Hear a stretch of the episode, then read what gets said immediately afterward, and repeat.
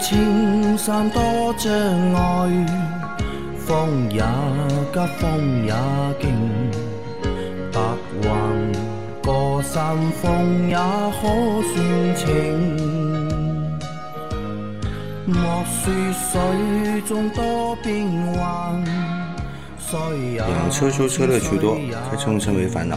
大家好，欢迎收听老秦汽修杂谈，我是老秦。大家好，我是老秦的小工杨磊啊。我们这一周的节目又开始了。那今天是周一啊，应该我们还在那个中秋的小长假当中啊。那在这里先祝大家中秋节快乐。中秋节已经过掉了，老秦中秋节月饼有没有吃？吃了呀，吃了对吧？好的啊，我们来回答上周收到的问题。第一条是秦大师杨老板好，老听众就直接上问题了。今天刷抖音刷到一个救小猫的视频啊，小猫是不知道从哪里跑到货车大梁里面去了，可能是好心人发现了，把车拖到了维修店里面。看对话应该不是发现人的车子啊，大梁可能是两头焊死的，师傅弄不出来，就在大梁上开了个方形的口，把猫救出来了。就请问，这种大梁上开个方形口会影响车辆结构安全吗？看维修师傅在评论区里面回复说，大梁本来就有很多工艺孔，焊回去后不会影响车辆安全。这方面不是很了解，想问是这样吗？我老秦有看到过这个视频吗？没有，他们前两天发在也发在群里面了，我也看到了。我没看，有一个很小的奶猫，嗯大概出生没多久的，在一个车的那个大梁里面。然后就挖了个洞，然后把那个小猫再从洞里面拽出来。大梁上面去切割的话，肯定会受影响的，肯定会受影响啊。强度肯定肯定会是有影响的。那大梁上面这些本来的开孔，嗯，呃，不一定是工艺孔，嗯啊，也不一定是工艺孔，可能这个大梁，呃，有些车在用，另外的车型也在用，嗯它有些地方的安装位需要有螺丝孔，嗯啊，呃，一般来说，大梁上面去切一个方形的孔，再焊回去，多少是对强度有影响的。会对强度有影响。除非你在旁边再加厚，再帮一块上去，嗯呃，可能会好一点。呃，只是焊回去的话，应该是有影响的。有影响。而且你知道吧，大梁这个东西，它很多车它不是，它不是一层，嗯是多层的。嗯啊，如果你简单的割一个口再焊焊回去的话，我觉得是会受影响的会有强度。对，啊，好的。那再下一条，杨老板、秦老、秦大师好，今天分享一个交通事故有关人伤的经历。几年前，我车在一个社区小道行驶，一个九岁的小孩冲过来，撞到我侧面门边，住院十五天，医疗费四千多块。当时处于人道基本，我是垫付的啊。后来我发现，任何医院凡是外伤科的，每天有很多蝗虫律师事务所的跑腿去拉有关交通事故的案子啊。不过他们也有的的确神通广大，硬是通过手段做了一些伤残等级，最后保险赔了四万多。我也以被告的身份出现在法庭，但这种情况一般不会开庭。保险公司的律师也会开在法院和你，也会在法院和你打折呃和解。我的车当时被交警扣了五天，拖去第三方检测，检测费我自己付了五百多，我觉得这点不合理又不合法。另外一个是我朋友在等红灯的时候被一个鬼火少年骑摩托车撞倒昏迷几天，当时交警判的是我朋友三成责任，因为伤势严重，对方也是通过律师和交警各种手段和威胁让我朋友承认全责，我朋友就是不妥协，他们要改全责，我记录仪坚持到底啊，也因此对方申请了保全，所以他的车被扣了一年多，法院结案才放行。分享这两个小故事是想告诉大家，如果我们不小心伤到人，一定要坚持法律予以的正义，不妥协。如果我们是伤者那方，那就交给律师啊，律师会帮你搞定很多你搞不定的东西，以避免你和对方沟通上的不愉快，比如护理费等等。因为保险的理赔最后都是需要发票的啊，这个是我们的一个广东的 听众小伙伴啊来给我们分享的这两个人伤的案例啊。那其实它里面说的也比较简单，对吧？那如果真的遇到这种情况了，嗯，就是坚持用法律的方式来保护自己的利益，嗯，就可以了，对吧？不要去做其他过多的，其实很多动作都是没有用的，也没有意义的。你最终就是要用法律来保护自己的权利，对吧？就 OK 了。我们在上个星期的抖音里面，我发了好几条老秦我们的就是这个节目的片段，对吧？也看到了，就是很多就是好像大家对这种内容啊，嗯还都蛮感兴趣的。有一条视频是关于说那个警察让你认全责，对吧？到底该不该认？对吧？那条浏览还蛮多的，是上周浏览最多的一条。到最到现在的话，浏览达将近小小六万了。但是那条是不能够有那个叫啥评论，啊、不能够有评论的，可能当中出现“警察”这个字眼，不能有评论。但是另外有一条，比如说到对方说要八千块的那个就是赔偿，到底该给还是不该给，和那个车啊被扣了之后，该多长时间拿回来？那好像就是大家对于这种就是事故的处理啊，或者是后续的一些处理的方式啊，大家的议论和讨论的点也都还蛮多的。所以这个交通事故这件事情，我们以后会也会多关注啊。就是如果大家有什么好的案例啊，也可以拿来分享一下。啊，再来一条，你好，美孚五 W 三零能用日系二点零的发动机吗？我换了噪音大，对发动机有损耗吗？评价一下五 W 三零怎么样？可以吗？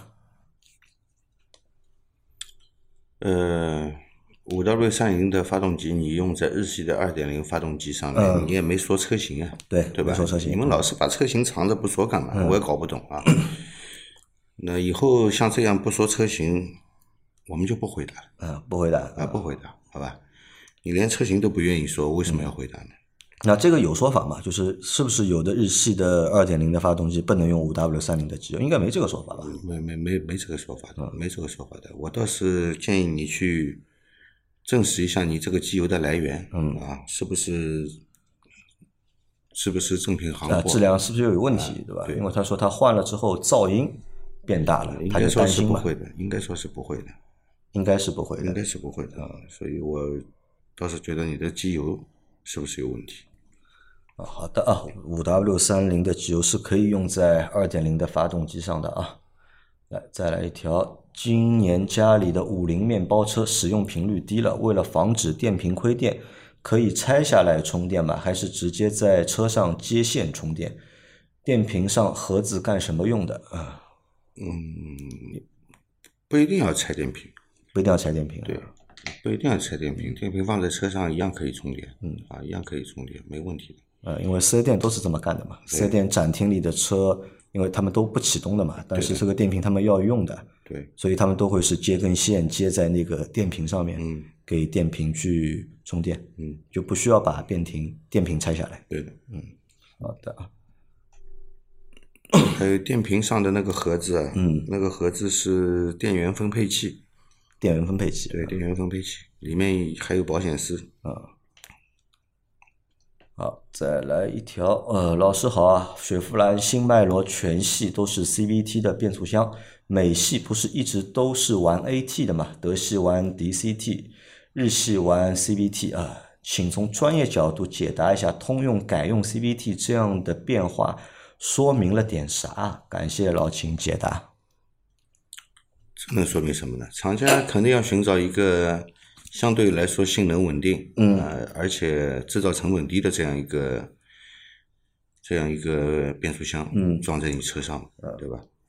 这没什么好说明的，对吧？没啥好说的，因为大家不要觉得就是刻板的印象，觉得啊美系就是 AT 的，德系就是双离合的，日系就是 CVT，、其实不是的啊，其实不是，就是变速箱的一个选择啊。比如说美系的话，美系那个 CVT，通用用 CVT 很早就用了，就很早就用 CVT，包括通用也用过双离合，只是现在双离合它放弃了嘛，那 CVT 它还在用。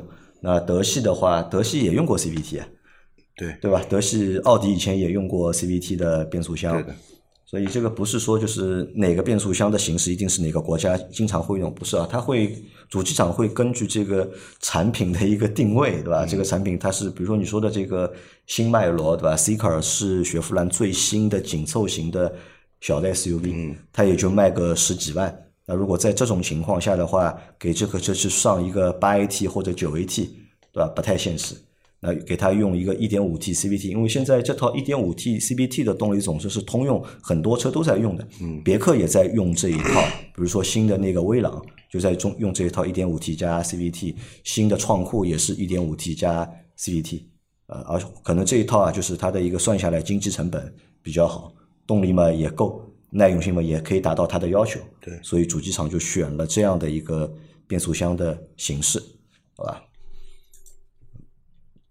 啊，再来一条，老师好啊！通用由原来的六 AT 变速箱换成六 DCT 变速箱，指导价下调两万，是不是算是承认双离合变速箱的制造成本比 AT 变速箱低？性能两者谁更好呢？谢谢解答。还是个关于变速箱的问题。性能两者哪个好啊？嗯，那单从这个换挡速度和那个动力传导来说呢，肯定是 DCT 要优于六 AT，嗯，对吧？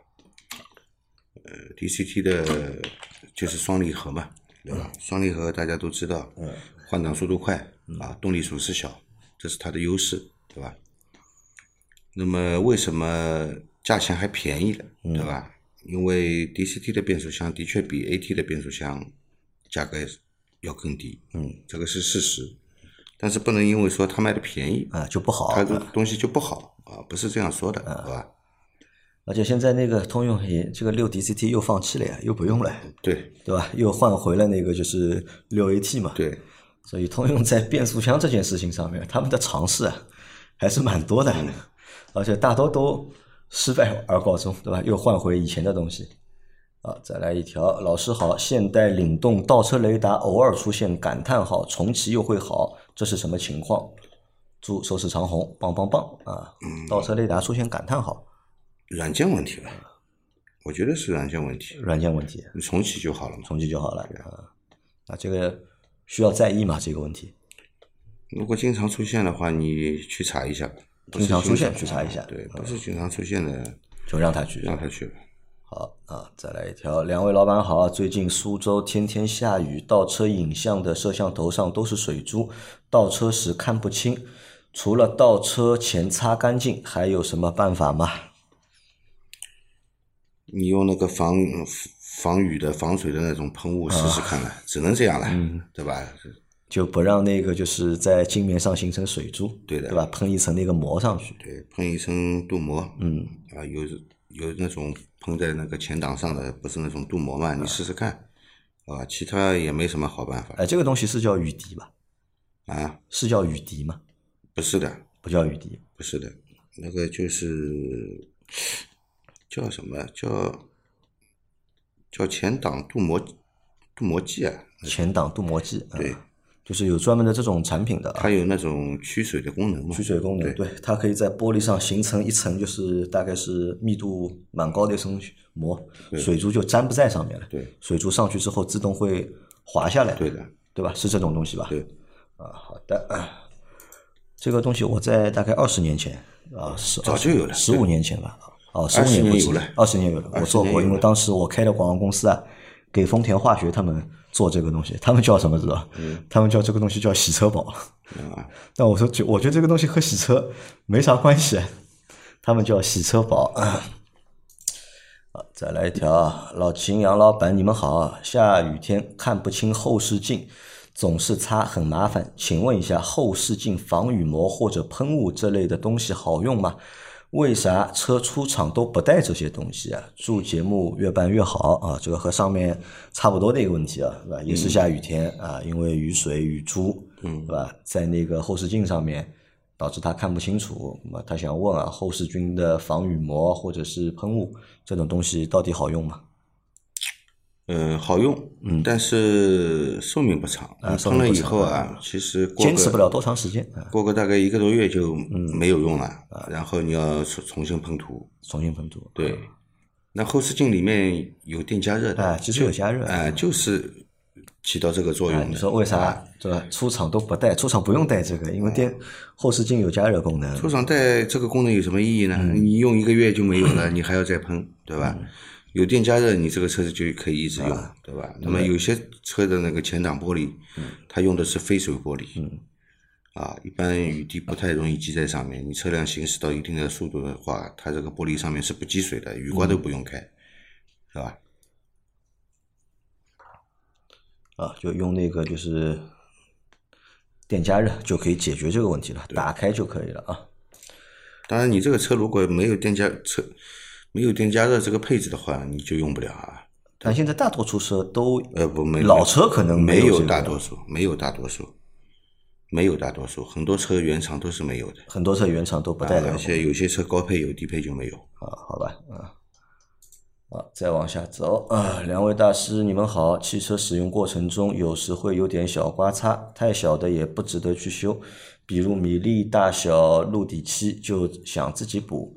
是不是应该一层防锈底漆，一层色漆，一层清漆？那么请问啊，防锈底漆买哪个好啊？或者个人补漆如何补比较有效，不会生锈？谢谢啊。祝节目越办越好。哦，这个小伙伴想自己动手补小的，米粒大小的嘛，你就用个补漆笔点一下不就行了嘛？嗯，啊上什么底漆呢？你也没地方去买那个补底漆的油漆笔啊，嗯对吧？就不建议了，对吧？就米粒大小很小的话，就直接找个补漆笔，对，找个补漆笔点一下就好了，补掉就好了对啊对啊，那时间长了呢，也会生锈吗？嗯因为底漆露出来的话，如果底漆已经破坏掉了，时间长了可能是会生锈的。嗯，如果在意的话，最好是重做油漆。还是要重做油漆，最好是重做油漆。对啊。好，再下一条啊，有个问题啊，老车想留下来啊，但牌子打算买辆新车，要怎么操作？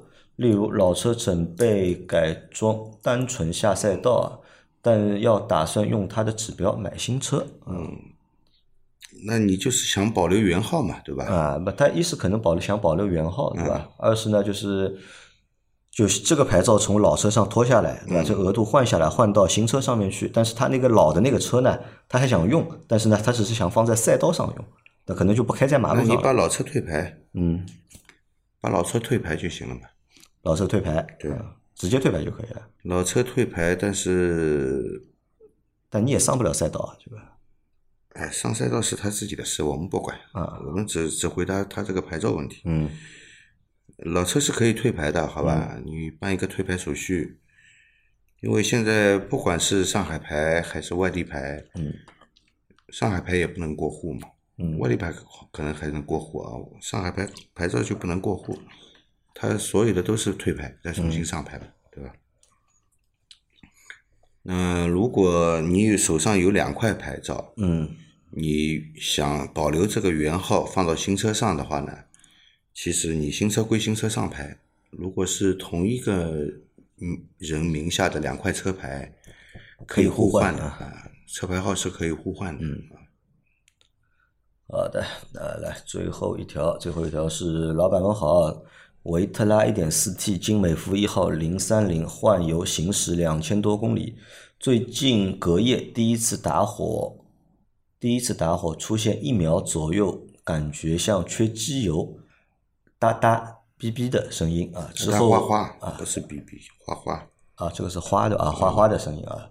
之后一天打火就没有了，秦老师可能是什么原因啊？机油是在卖机油那里啊，四百八四升买的啊，新换的机油跑了两千公里，对吧？最近隔夜那就冷车，对吧？隔一一个晚上，第二天第一次打火会出现一秒左右的像缺机油哒哒哗哗的声音啊。之后这一天打火就没有了啊，可能但到第二天又会有这个声音。那就是机油全部回到油底壳了，你油道里面的机油也没有了。嗯，对吧？油道那发起来以后一秒左右嘛，油道里面都是空气嘛，机油还没上来，所以就出现了你说的这种问题，对吧？那油道里面的油为什么存不住？嗯，那么原因很多，啊，原因很多，跟机油本身有关，然后或者是你的那个液压挺筒啊，也叫液压挺柱，呃，时间长了老化了，产生间隙了啊，间隙过大，它压力存不住，也会造成冷车的时候，嗯，气门间隙过大，出现这种哒哒哒的这种气门敲击声，对吧？反正总之是你说有花花的这种声音嘛，应该是缸盖没上油，缸盖没上油啊。反正就是油道里面的油，或者是液压挺柱里面的油，在你启动之前，它已经泄压了，里面空气进去了，所以你第二次启动的时候就有这个问题。那么你说只要发动过一天就没有了，因为你停车时间不够长，嗯，啊，所以这个现象没有重现。当你停一个晚上，停的时间够长，这个现象就重现了。啊，就是这个原因。对，啊，好的啊，好，我们今天的这期节目啊就先到这里啊。大家有任何关于养车、用车、修车的问题，可以留言在我们节目最新一期的下方，我们会在下周的节目里面一一给大家解答啊。我们明天再见，拜拜。拜拜。